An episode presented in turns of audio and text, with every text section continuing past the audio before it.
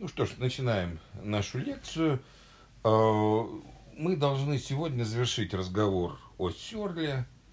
И, собственно, мы закончили предыдущее занятие тем, что я сказал вам об основных, так сказать, тезисах его биологического натурализма, как он называет эту позицию. Давайте вспомним, значит, итак, еще раз, контекст – чтобы построить правильную теорию сознания, говорит Сёрл, мы должны, во-первых, забыть об истории вопроса, потому что она в данном случае только запутывает все.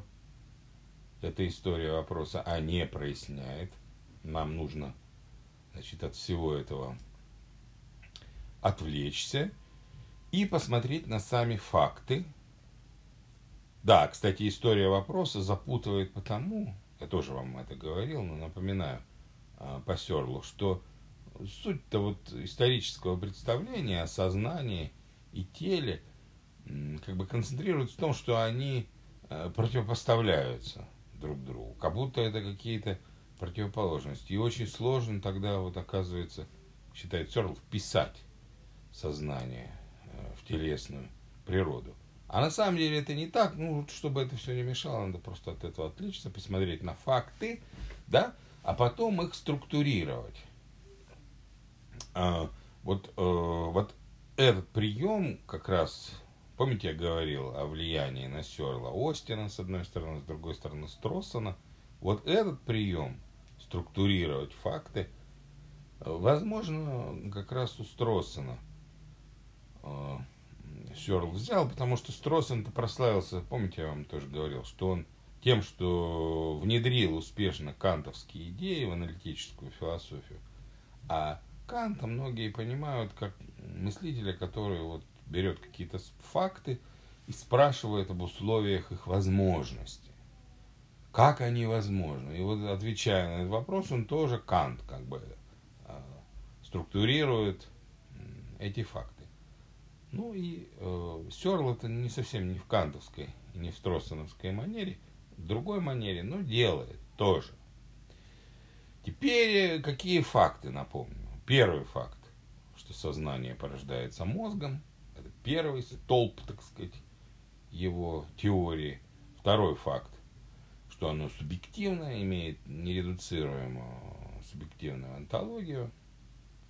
Вот. Ну, еще один факт он там упоминает позже, что сознание влияет на, а, на тело. Вот эти факты. Теперь как их структурировать? Ну вот он дает краткую формулу. Э, сознание, говорит он, это свойство мозга, высокоуровневое, очень важно, свойство мозга,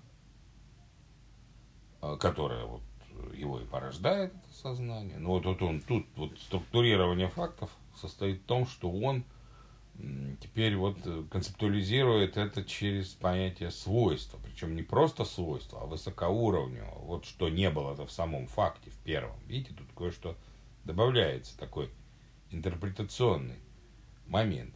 Значит, это высокоуровневое свойство, порождаемое мозгом и реализуемое в нем тоже. Казалось бы, ну, какие-то лишние даже слова. Но нет, они для Серла важны, и вы увидите сейчас, э, почему они важны. И все, значит, он говорит, это решение проблемы сознания тела.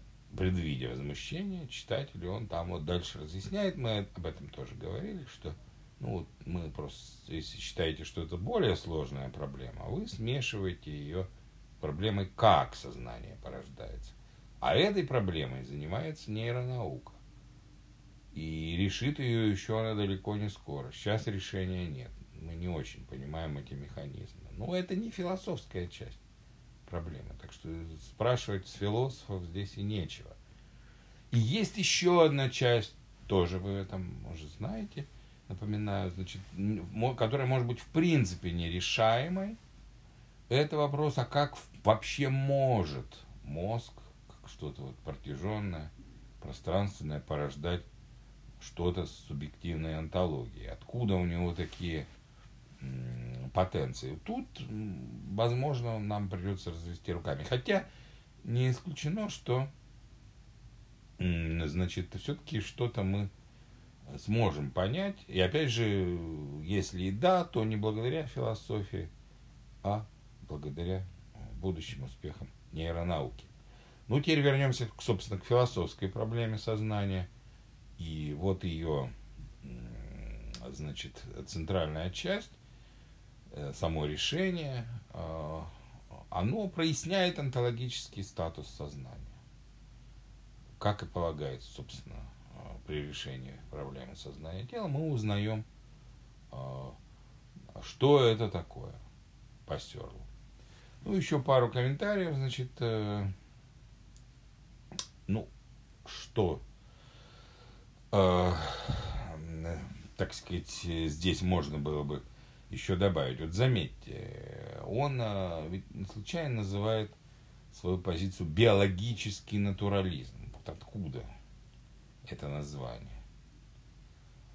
А связано оно с тем, что Сёрл вовсе не случайно говорит, что сознание это продукт именно мозга, а не просто вот говорит какой-то там материальной системе. Мозг, именно мозг порождает сознание. Ну, можно не заметить, так сказать, вот этого ограничения, сказать, ну, мозг, может быть, еще что-то. Но для Сёрла оно имеет принципиальное значение, потому что факт, факт состоит именно в том, что нам известно именно о порождаемости сознания мозгом, а не чем-то еще – и он э, совершенно не уверен, что какая-то другая материя, так сказать, смогла бы э, сознание породить.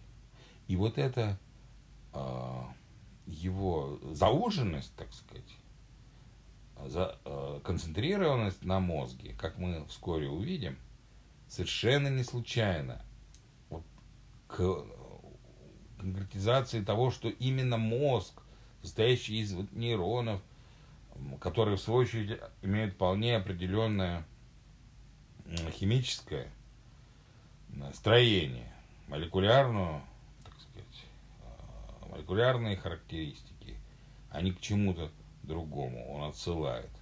Потому что у него, вот мы увидим, нет выбора. Его к такому жесткому привязыванию сознания именно к э, биологическому носителю ведет э, китайская комната. По крайней мере, э, в том виде, как он сам ее истолковывает, эту э, китайскую комнату, этот мысленный эксперимент. Ну, еще парочка замечаний. Значит, вот высокоуровневое свойство. Это что такое?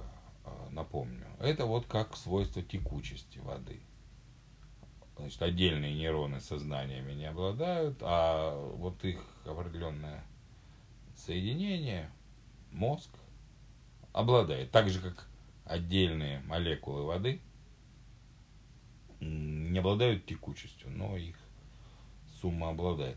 А зачем с этим э, разобрались, да? Но помните, что Сёрл, э, э, хотя вот эту аналогию с текучестью воды приводит, он не забывает сказать, что все-таки, конечно, есть и отличия. То есть текучесть воды это объективное свойство, а все-таки сознание субъективное.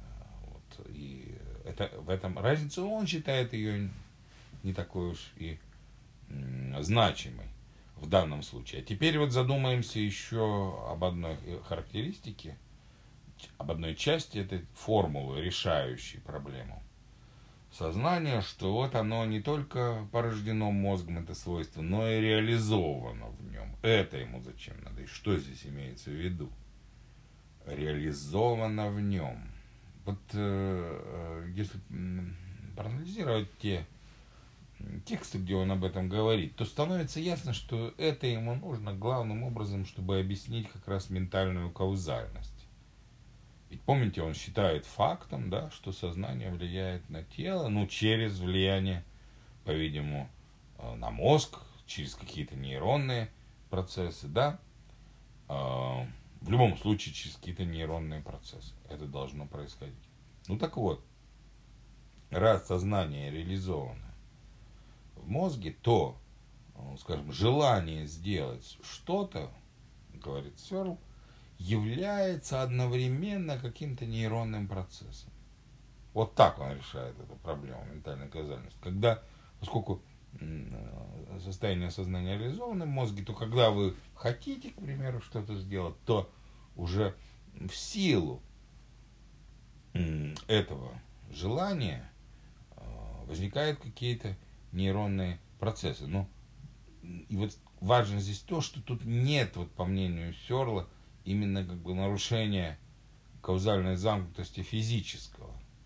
Она не нарушается здесь. То есть его позиция состоит не в том, что вот есть отдельное какое-то желание, и оно а, вот вызывает какие-то изменения в мозге. Нет, оно, поскольку реализовано в мозге, оно как бы имеет эту и вторую ипостась э, нейронных процессов. То есть, с одной стороны, это что-то, имеющее субъективную антологию, с другой стороны, это физический процесс. Тут э, внимательные слушатели и читатели его текстов, конечно, сразу же скажут, так подождите, ну а вы тем самым разве в теорию э, тождества не впадаете, э, не возвращаетесь к ней? Получается, что желание у вас как бы имеет эту материальную сторону, то есть оно фактически есть в каком-то смысле нейронный процесс. Ну, э, а он э, с этим не соглашается. Он говорит, нет, ничего подобного, я совсем не теоретик. Тождество, я же признаю субъективность желания. Ну, можно к нему пристать э, и дальше задавать эти вопросы. Ну, хорошо, вот спросите его. Но все-таки вы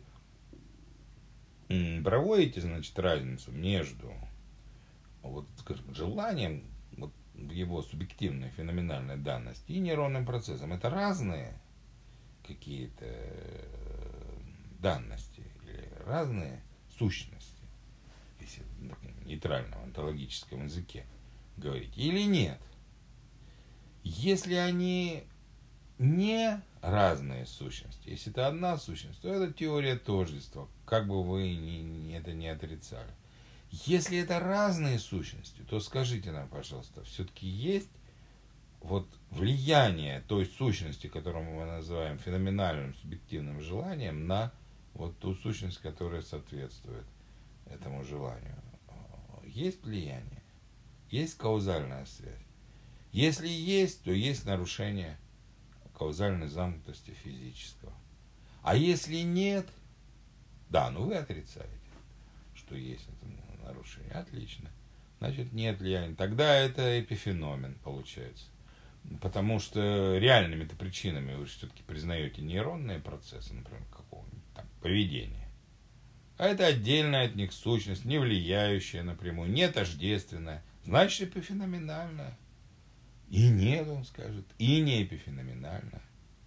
И эпифеноменализм я тоже отрицаю. Ну, то есть вот и тут, вот когда все это вы слышите, у вас возникает серьезный вопрос. А, ну, может быть, на словах-то вот все это и можно отрицать, но а, реально-то все вместе. Вот то, что он говорит, говорить нельзя. Позиция-то его может быть некогерентна.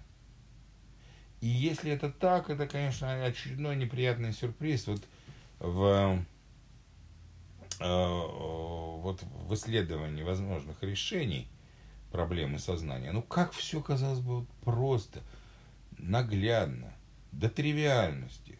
Сознание – продукт мозга, обладает субъективной антологией, влияет на поведение, реализовано в мозге, подобно высокоуровневым свойствам, ну все так хорошо. И тут сокрыта какая-то некогерентность. Тоже ну ладно, подумайте, есть она здесь или нет. А мы давайте теперь как раз э, посмотрим на китайскую комнату. Именно это я вам обещал сделать в конце предыдущего занятия. И э, увидим, как вот, вот эта позиция Сёрла вырастает из его знаменитого мысленного эксперимента. И, э, э, интересно то, что он, этот мысленный эксперимент, вовсе не предназначен э, непосредственно, так сказать, для того, чтобы вот решать именно проблему сознания. Он служит другим вещам. Каким же? Ну, проще всего э, ответить на этот вопрос, э, вспомнив, как сам Сёрл об этом рассказывает. Ну, давайте мы с вами это и сделаем. Значит, э, в книге об этом он рассказывает Conversation with John Searle, о которой вы уже знаете. Вот. Э, это огромное там такое интервью, в том числе его спрашивают про китайскую комнату. И вот он рассказывает там такую историю. Значит, э, в 70-е годы был бум, настоящий бум исследований вот, искусственного интеллекта. Примерно то же, что вот сейчас мы наблюдаем хайп, какой-то вот так, такой энтузиазм со всех сторон. И очень в те времена, 70-е годы, многие надеялись на то, то есть уже прошло, заметьте, 50 лет, это было 50 лет назад почти, значит, надеялись на то, что будет какой-то прорыв. Вот в этой области будут созданы действительно работоспособные модели э, искусственного интеллекта, которые э, позволят потом как бы э, понять по аналогии с ними, как работает человеческое сознание, ну и решить массу других вопросов. Значит, деньги лились рекой, фонды разного рода создавались, дискуссии проводились. Ну вот один такой фонд, Сёрл даже упоминает его название, Слан Foundation, он а, его рекрутировал на, так сказать, а, эти исследования. Ну и Сёрл, хотя он не занимался этой темой вообще, он согласился. Я, говорит, вообще ничего в этом не понимал, но ему куда-то вот сразу же куда-то отправили, надо было куда-то поехать. Да не куда-то, а известно куда, в Ель. Это восточная, Ельский университет на восточном побережье Соединенных Штатов расположен. А он работал уже тогда в Беркли, на западном побережье. И вот я так понимаю, хотя эти детали он не уточняет, но, судя по всему, было именно так. Сел на самолет через всю, так сказать, Америку, ему предстояло лететь, взял книжку, написанную там, Шенком, Эббелсоном, людьми из э, лаборатории Ельской по искусству, исследованию искусственного интеллекта. Недавно выпущенная книжка, он взял ее и стал читать и что же там в этой книге э, обсуждается? Ну, там разные вещи, разумеется, обсуждаются. В том числе обсуждается там э, вопрос о том, как вот э, создать такую программу, которая смогла бы понимать, вот заметьте, по-человечески понимать рассказы. По-человечески. Вы можете спросить, ну, хорошая цель. Не просто вот как-то формально что-то там понимать, а по-человечески понимать. Ну, это тогда настоящий действительно прорыв будет. Ну, а что для этого нужно-то? Для человеческого понимания. В чем специфика человеческого понимания? Ну, вот они, авторы, считали, что это не лишено оснований. Одна из черт специфических человеческого понимания – контекстуальность. То есть мы, когда вот нам что-то рассказывают, мы э, не просто извлекаем, понимая, так сказать, вот этот рассказ, какую-то информацию из того, что мы непосредственно слышим, но мы как бы вот те ситуации, которые нам описывают в рассказе, мы их помещаем в какой-то контекст, и этот контекст тоже используем, чтобы сделать какие-то выводы и, соответственно, понять, о чем нам говорят. Вот простейший пример, который и потом Сёрл приводил. Значит, вот такой, приходит, вот вам рассказ, слушайте, простейший рассказ. Приходит человек в ресторан, так сказать, э, сидит там, заказывает бургер, какой-то. Съеда, э, значит, э, и вот рассказ. И так, пришел человек к ресторану, вот первая порция информации, заказал бургер. Через какое-то время э, ушел, заплатив чаевые. Не только оплатив счет, но и заплатив чаевые. Все, вот такой э, рассказ. И дальше мы спрашиваем, как вы думаете, тому, у того, кому мы рассказали, понравился человеку бургер в ресторане? Ну и э, большинство скажут, ну да, скорее всего, да. То есть, но ведь э, мы поняли рассказ и можем вот на такой даже вопрос ответить. Э, который правильный ответ свидетельствует о нашем понимании. Почему он, э, понятно, почему мы так говорим, что ему, скорее всего, понравилось, потому что иначе бы он мог чаевые не платить, там, скандалить. Ну, это, конечно, не обязательно, но, скорее всего. Так. Прекрасно. А, вот он контекст.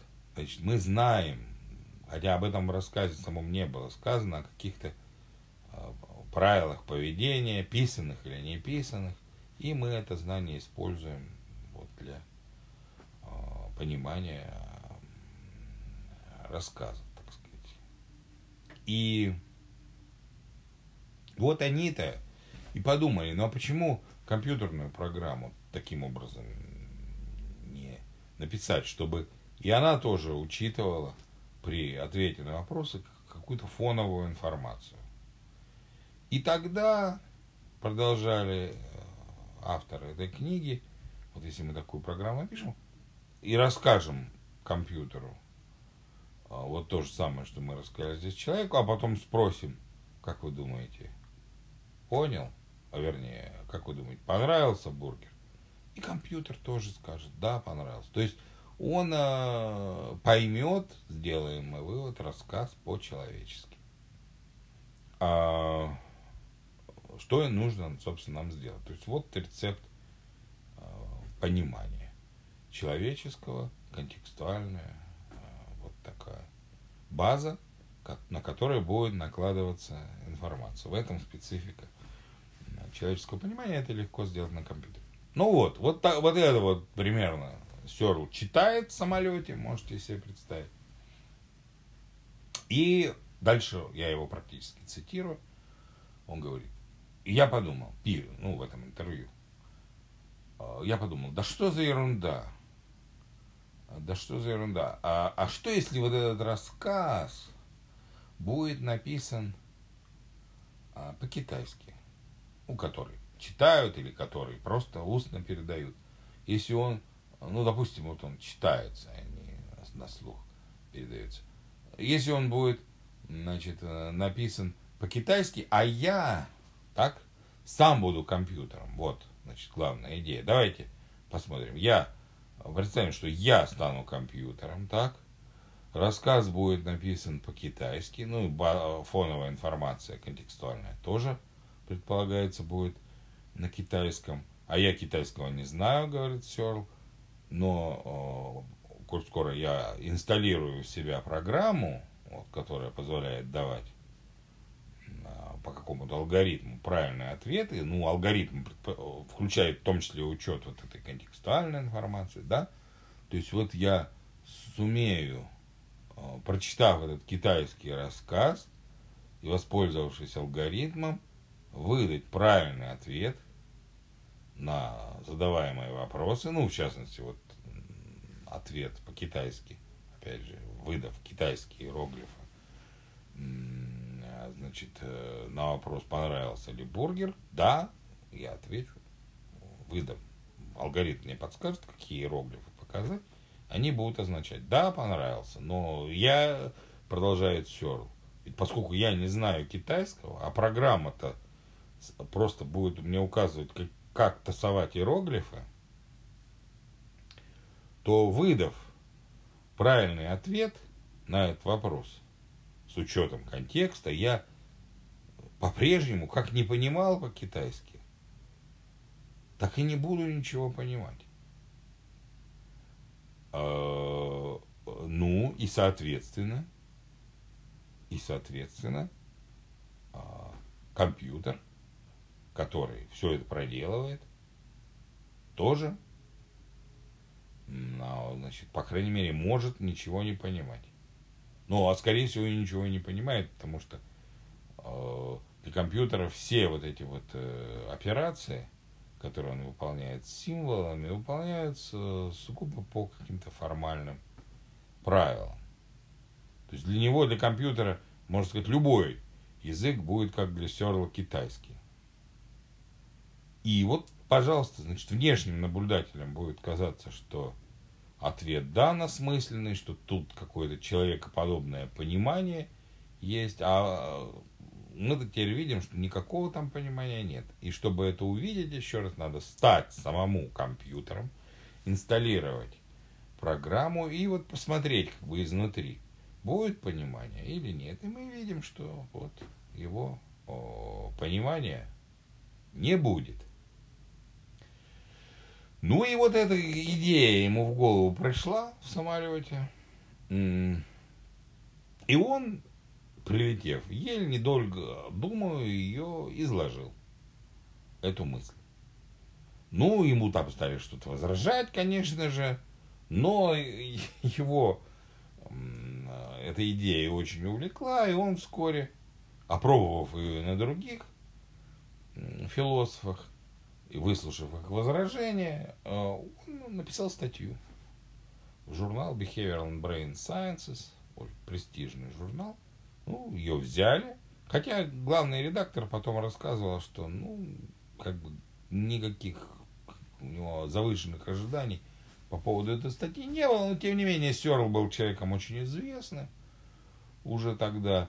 Ну и решили организовать панельную так сказать, вот дискуссию, то есть там развернулось широкое обсуждение, ну и, э, в общем, вскоре он убедился, что,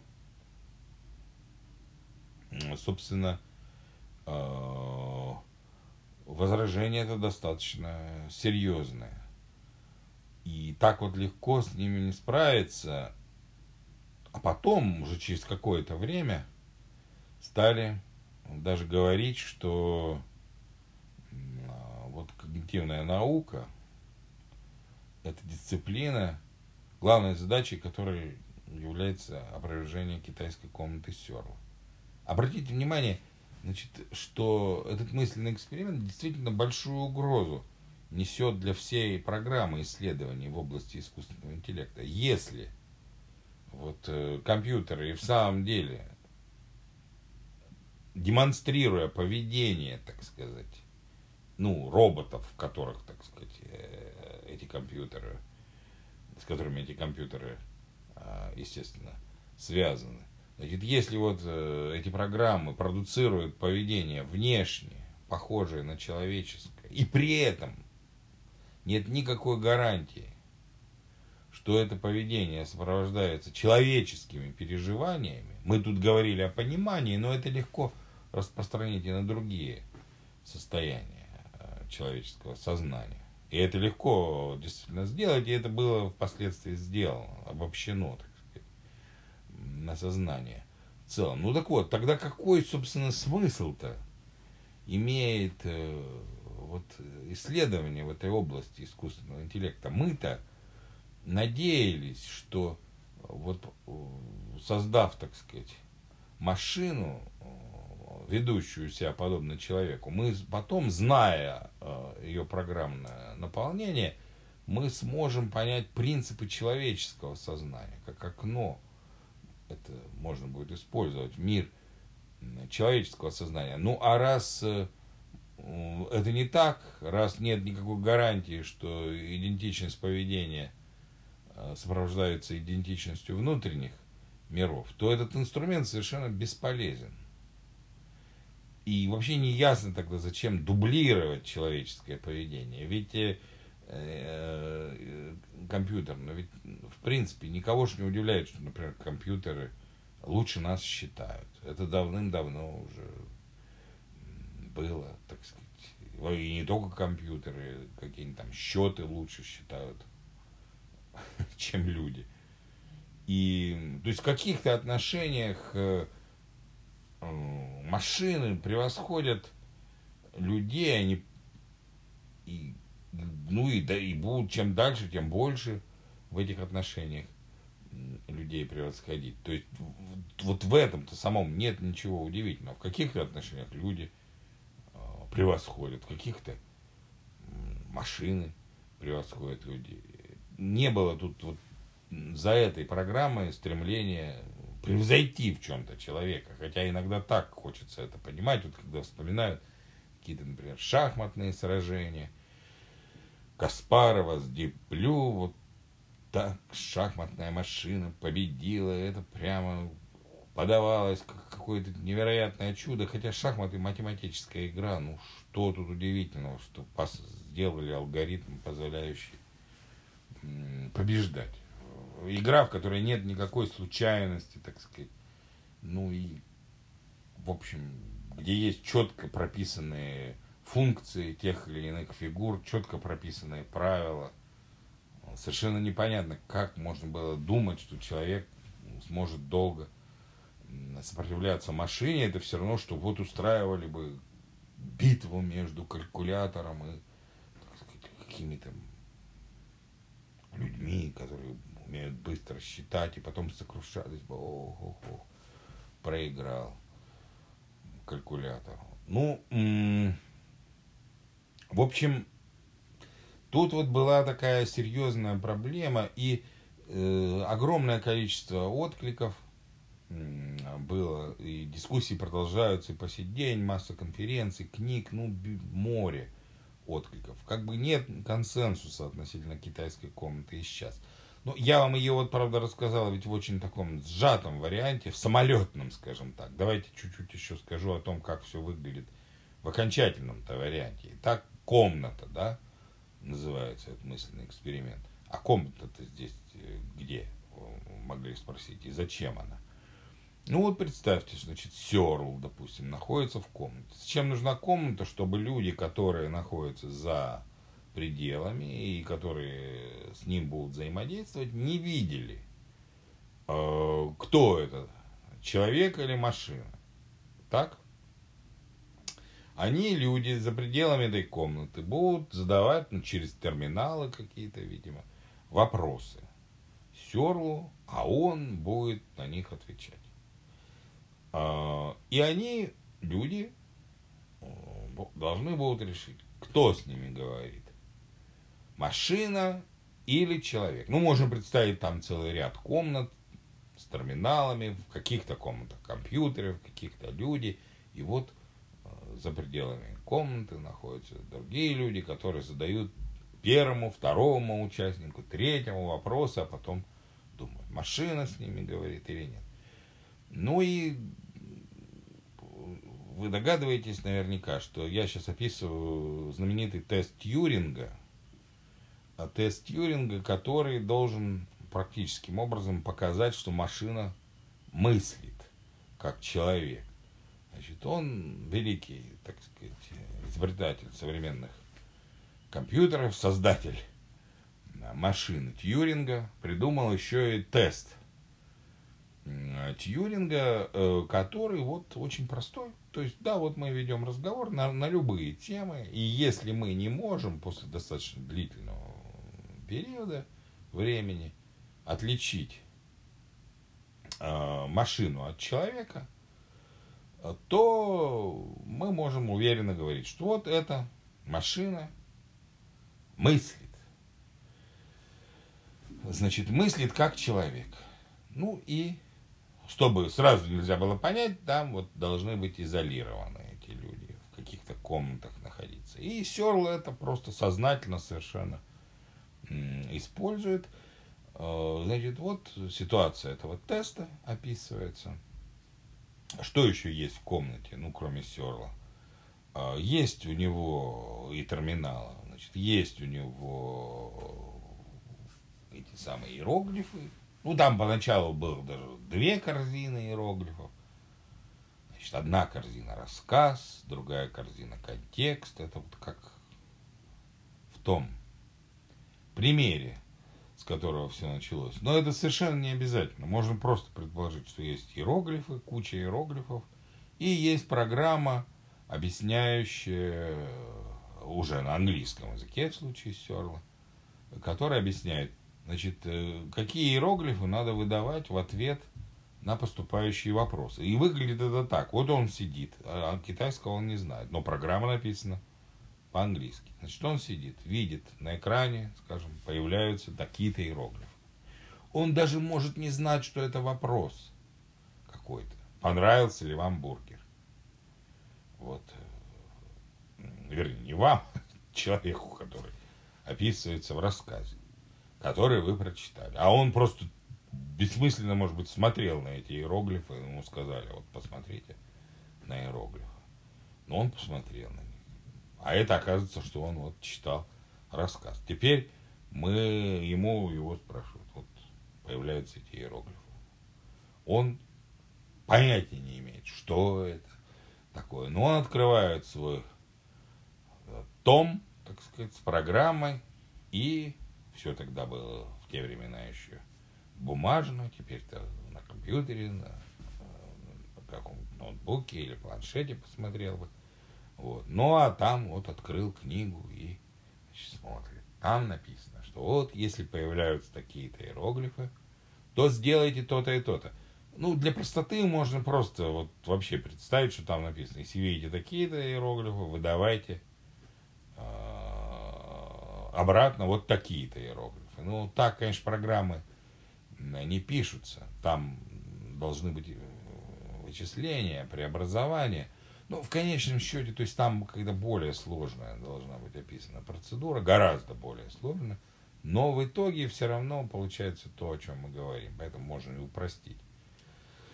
То есть в конечном счете вот он проводит эти вычисления, тестует по каким-то формальным правилам иероглифы и выдает на, так сказать, выход э, другие иероглифы. Вот он ответил. Если программа написана хорошо, так, чтобы можно было пройти тест Тьюринга, то ответ на этот вопрос и на любые другие вопросы, заданные по-китайски, будут со стороны выглядеть так, будто действительно а, в комнате сокрыт человек, который знает по-китайски, который по-человечески понимает этот рассказ. А на самом деле мы видим, что все не так. Субъект, который отвечает, он по-компьютерному понимает – но человек, то есть э, у него есть программа, которая позволяет выдавать правильные ответы. Но с человеческой стороны никакого человеческого понимания нет. Он выходит из этой комнаты, он совсем как не знал китайский, так его и не знает. Ну вот, значит, ну а раз человек, ставший компьютером, ничего не понимает, то и компьютер сам тоже ничего не понимает. Что и требовалось доказать. А дальше что дальше? Это еще не, не финал истории. Дальше начинаются интересные онтологические выводы, которые нас изначально, кстати, интересовали. Вот видите, мы-то сейчас вот обсуждали вопрос, который э, с технической вот стороны звучит как вопрос, может ли существовать сильный искусственный интеллект. Вот так это Сёрл формулирует. И его мысленный эксперимент китайская комната показывает, что нет, сильного искусственного интеллекта существовать не может. Что такое сильный искусственный интеллект? Ну, это такой интеллект, э, это, это такая концепция, так, согласно которой для обладания какими-то модусами сознания человеческого или сознанием. В целом достаточно а, вот программы, а, достаточно какой-то функциональной схемы, обеспечивающей а, человеческое поведение. Ну и еще Сёрл говорит о слабом искусственном интеллекте. Термины, кстати, не самые удачные, не очень интуитивно ясные, но слабый искусственный интеллект это тезис о том, что можно моделировать человеческое поведение с помощью компьютеров и программ. То есть с этим Сёрл не спорит. Да, можно, да, можно моделировать, Но моделирование сознания также мало любит говорить, он любил, по крайней мере, порождать сами переживания сознательные, как моделирование грозы вот порождает дождь и заставляет, так сказать, вот компьютер намокнуть.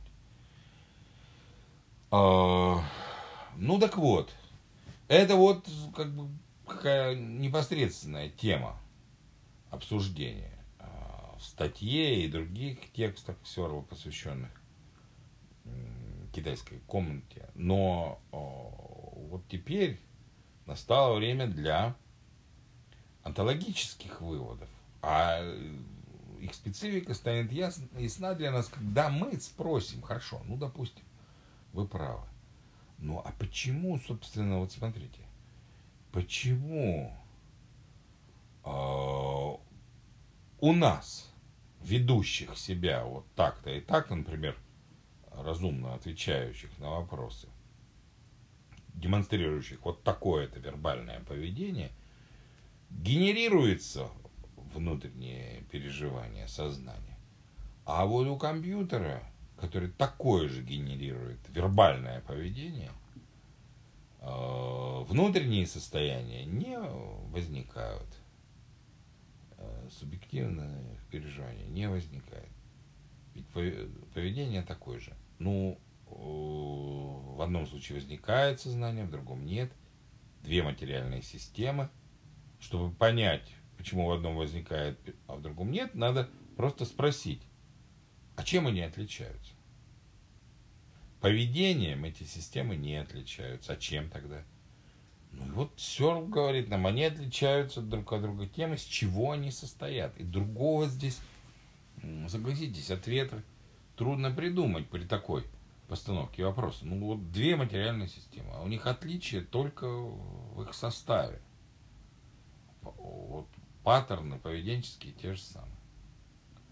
А, ну, состав, да. Из чего, значит, состоит компьютер? Ну, из каких-то, допустим, кремниевых чипов. Вот кремниевые какие-то структуры, металл, еще что-то там, если переход между одними полупроводниками к другим. Ну, а человеческий мозг состоит из вот, белковых тел, нейронов, а, значит, ДНК, вот, ну и со своей химической структурой. Ну, в общем, а, тут совершенно другой состав. Ну и именно, получается, этот состав отвечает, то есть биологический, так сказать, состав человеческого организма отвечает за то, что вот в нашем случае есть сознание. В нашем случае оно порождается. А там этого нет, там нет каких-то вот белковых тел, нет э, других химических соединений, характерных для а, именно для живых существ. А, и там этого нет. Значит, вот получается, что когда мы говорим, что сознание порождается мозгом, то вот этот акцент на слой мозг не случайно именно благодаря э, вот э, химии, так сказать, благодаря тому, что у нас именно такая, а не иная молекулярная структура возникает у нас сознание, там не возникает. Такой нейронный биологический шовинизм, как это иногда называется. И вот заметьте, что в принципе, вот смотрите, когда э, вы слышите такую фразу, что ну вот мозг, состоящий из нейронов, глиальных клеток, там еще другие структуры, другие органические, так сказать, компоненты. Вот, э, и вот он порождает сознание. Когда вы это слышите, вам не кажется, что здесь заключено что-то парадоксальное, и странное. Но вот теперь, разобрав позицию Серла, вы можете подумать, что это на самом деле все-таки очень странно. Неужели именно от этого зависит то, что у нас есть внутренний мир? То, что вот именно вот такие э, компоненты. Этой вот материальной системы, которую мы называем мозгом, организмом. А вот там вот, если из других веществ сделать, ну, только поэтому и не возникнет. Что-то в этом не то. Согласитесь, очень странно это как-то выглядит. Серл, конечно, чувствует здесь странность, и он пытается немного э, смягчить свои выводы. Он говорит, что, ну, хорошо, можно спросить, ну, а почему, вот что там такое, допустим, в нейронах именно есть, с биологической стороны, что они порождают э, сознание. Э, ну, там какой-то есть, какие-то силы есть, естественные, так сказать, вот которые, собственно, его порождают. Какое-то каузальное ядро, можно сказать, есть в этих биологических структурах. Мы пока не знаем, что это, продолжает он. Ну, может быть, вот когда-то мы узнаем, что именно в этих э, структурах вызывает сознание. И тогда, может быть, окажется, что это можно воспроизвести и э, не только допустим, нейронах, а может быть какие-то другие вещества все-таки можно будет использовать. И тогда мы сможем создать чувствующие, переживающие, сознающие машины. Вот. То есть э, все же он это не исключает. Но э, эти оговорки, они, так сказать, были сделаны уже потом, и они не Э, тем не менее, не отменяют его позицию настолько, чтобы он отказался от, скажем, термина биологический натурализм. Хорошо, теперь э, вот из, после того, как мы изложили эту э, прекрасную конструкцию серловскую и поняли, какие неожиданные радикальные выводы можно извлечь, давайте задумаемся, о том, как можно Стерла критиковать. И вообще, обязаны ли мы с ним соглашаться. Ну, прежде всего хочу обратить внимание на некоторый парадокс, который присутствует. Он, нельзя сказать, что вот он Стерл от эти линии в своих текстах прописывал очень четко. И, может быть, если бы он их четко прописывал, то он и избежал бы этого парадокса. Хотя сложно сказать как. Но вот он есть э, весьма неприятный парадокс, который прямо вот содержится, вот касающийся уже выводов онтологических в его рассуждениях. Еще раз смотрите, как он рассуждает. Значит, вот я стал компьютером, говорит он, ничего не понял, да? Значит, и компьютеры не понимают, да? А ч, э, почему я понимаю, они не понимают э, в подобных, при одинаковости, допустим, поведения? Ну вот, именно потому что я состою из того-то, а они из того-то. Но подождите, можно сказать Серлу.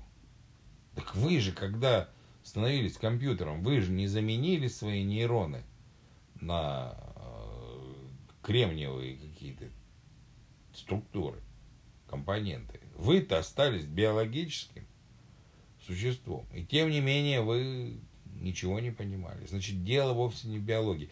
И тут довольно сложно, э, надо сказать, бороться. Я вообще не помню, чтобы Сёрл это где-нибудь обсуждал. Вот такое простое возражение. И еще раз, он не обсуждал это, потому что все-таки вот эти выводы он всегда подавал как что-то вторичное для тех задач, которые он решает. Хотя это, судя по всему, очень важным для него было, но в биографическом таком плане.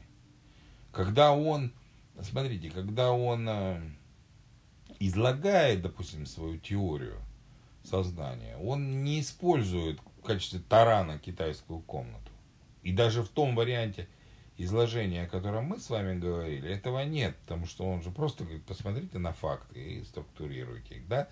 Это мы, э, значит, как бы реконструируем таким образом, что э, вот это было когда-то важно для него, чтобы сделать такой вывод. Но из текстов его э, этого не следует. Этого не следует. Хорошо, ну, так или иначе. А теперь, если вот не о выводах говорить, а о самом мысленном эксперименте, Не об онтологических имеется в виду выводах, а вот о, говорить просто о том, что ну, компьютер э, не обладает пониманием, в отличие от людей, и уже не задаваться вопросом, с чем это связано. Вот этот-то хотя бы э, вывод проходит в китайской комнате. Ну, когда вот он э, излагал даже первые варианты китайской комнаты, одним из самых популярных возражений стало возражение, которое получило название системного ответа. И Сёрл всегда от души смеялся над этим ответом. И надо сказать, что в нем есть действительно какая-то нелепость. Вот судите сами. Как ему возражали, когнитивисты? Они говорили, ну подождите, вот хорошо, значит, действительно, вы, став компьютером, ничего не понимаете, но вы совершенно напрасно а, утверждаете, что вы стали компьютером. Вы стали каким-то элементом компьютера, чем-то вроде, может быть, центрального процессора, но э, вот, да, но чтобы сказать, что вы стали компьютером, надо учесть было бы и другие компоненты, которые присутствуют в вашей значит, комнате.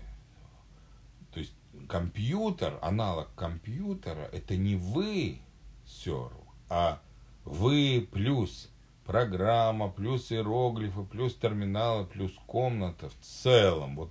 И уж если говорить о, о полном аналоге компьютера, комната, когда мы говорим плюс комната в целом, мы все приплюсовываем. Поэтому можно просто сказать, что аналогом компьютера здесь становится комната.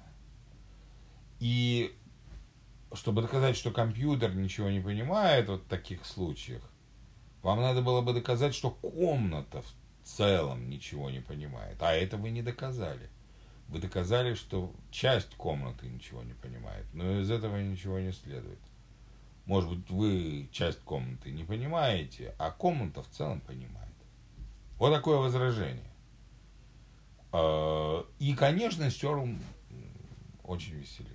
Ну, потому что кажется, что это совершенно несообразным, каким-то отчаянным шагом заявлять, что да, Стерл не понимает, но вот комната в целом может понять что-то по-человечески.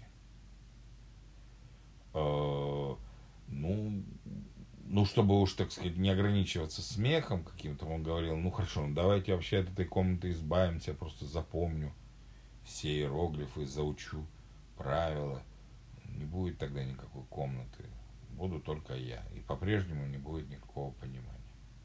Но на это они говорили, нет, но все равно будет, это новая возникнет система, в вашем мозге, так сказать, будет уже две личности. Одна это вот вы, не понимающая, другая возникнет какая-то личность, какой-то субъект, временный пусть, который будет понимать.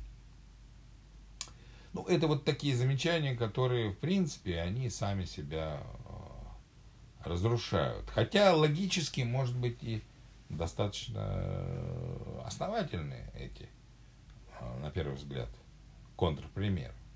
Но не забудем, что Сёрл философ здравого смысла, и вот ему вот отвечать ему так, это значит, конечно же, подставляться. А, подставляться. Ну и были, разумеется, другие возражения, э, ну типа того, что вот надо а, здесь немножко систему изменить, что если вот это не просто будет какая-то изолированная комната, а будет взаимодействие этой комнаты с миром, вот тогда, если не будет не только синтаксис, так сказать, тогда будет, но и семантика.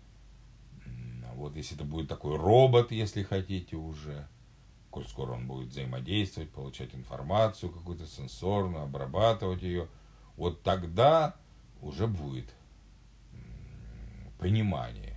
Потому что особенность вот э, человеческого понимания это семантичность, не только одна семантика. А семантика возникает не, не, не только синтаксис у людей, а, а, а семантика возникает, когда мы соотносим знаки, символы с вещами.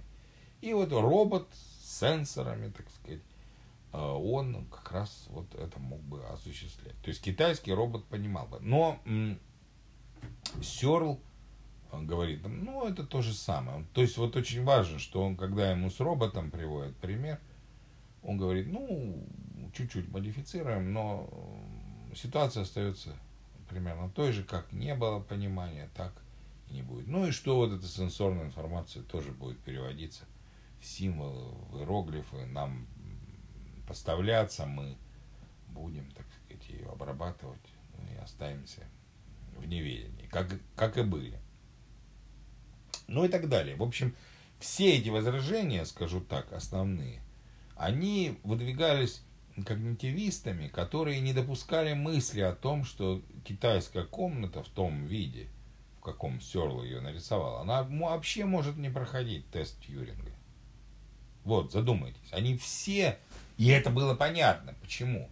Потому что они верят в то, что можно написать программы, которые будут проходить тест Тьюринга, и другого по-другому не мыслят. И Сёрл как бы им подыгрывает, говорит, да, я заранее допускаю, что может вот такая быть программа написана. И вот в моей китайской комнате как раз такая программа, которая проходит тест тюнинга. И никто это под сомнение не ставил. Между тем, можно попробовать показать, что та, и очень легко это сделать, та э, вот конструкция, которая нам представлена Серлом, она просто не может проходить тест Тьюринга. То есть не может вести нормальный разговор ну, вот, человеческий. А, как это показать? Ну вот я в свое время, э, придумав этот контраргумент, это было уже довольно давно, в начале 2000-х годов, э, этот такой вот образ придумал. Опубликовал статью «Кока-кола и секрет китайской комнаты». Значит, э, вот представьте, перед экспериментом приносим мы и ставим банку Кока-колы на стол – Э, перед серлом. Ну и начинается беседа. И вот э, а, собеседник спрашивает, но он не знает, кто там в комнате. Это, так сказать, это мы принесли, допустим, банку. Он это может не знать. Но он может спросить, что находится, допустим, перед вами. А вот он спрашивает, что находится перед вами. Ну или мы могли принести во все комнаты, поставить там, где и люди будут, и компьютеры – это не, не запрещено а, требованием мысленного эксперимента. И мы дальше вот спрашиваем, что находится перед вами? Что должен... Этот ответ, вопрос приходит к Серлу в виде иероглифов. Как он должен на него отвечать? Что он должен сделать? Тут он видит иероглифы. Он должен открыть книгу и найти там э, через правила каких-то обработки иероглифов ответ. Банка Кока-Кола. Но как программист мог знать, а, что будет на столе именно банка Кока-Кола. Как можно было это предвосхитить-то в программе? И понятно, что подобных вопросов можно фактических огромное количество задать, которые он не мог предвосхитить. Сколько сейчас времени, например? Как можно заранее прописать а, программе, когда будет задан этот вопрос? Ну и поэтому на такие вопросы Серл просто не сможет дать ответ с помощью своей программы.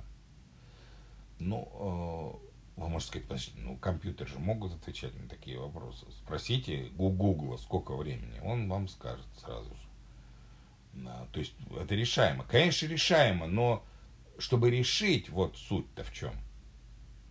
Надо именно роботизировать, так сказать, китайскую комнату. Надо, чтобы она могла идентифицировать предметы с, с помощью камер, там обращаться к мировому, мировым часам и так далее, и так далее. Ну и что, давайте это сделаем, можно сказать. Так а все дело в том, что если мы это сделаем, да, тогда ответы можно будет давать на такого рода вопросы. Но тогда получится, что Серл не будет знать всю программу, что она ему будет недоступна. Эта программа, часть роботов э, программа. Это предполагается. А если он будет ее знать, то он станет понимать семантику, потому что он будет видеть, э, как в этой программе прописано. Если такое-то время, то вот такие-то иероглифы. Если такой-то предмет, то такие-то иероглифы. Он начнет понимать по-китайски. Вот так. Время у нас тут ограничено этой программой, подходит э, к концу. Подумайте, над китайской комнатой, подумайте над э, возражениями. А, ну, а мы на следующем занятии продолжим разговор. Уже будем говорить о Денните. Всего доброго.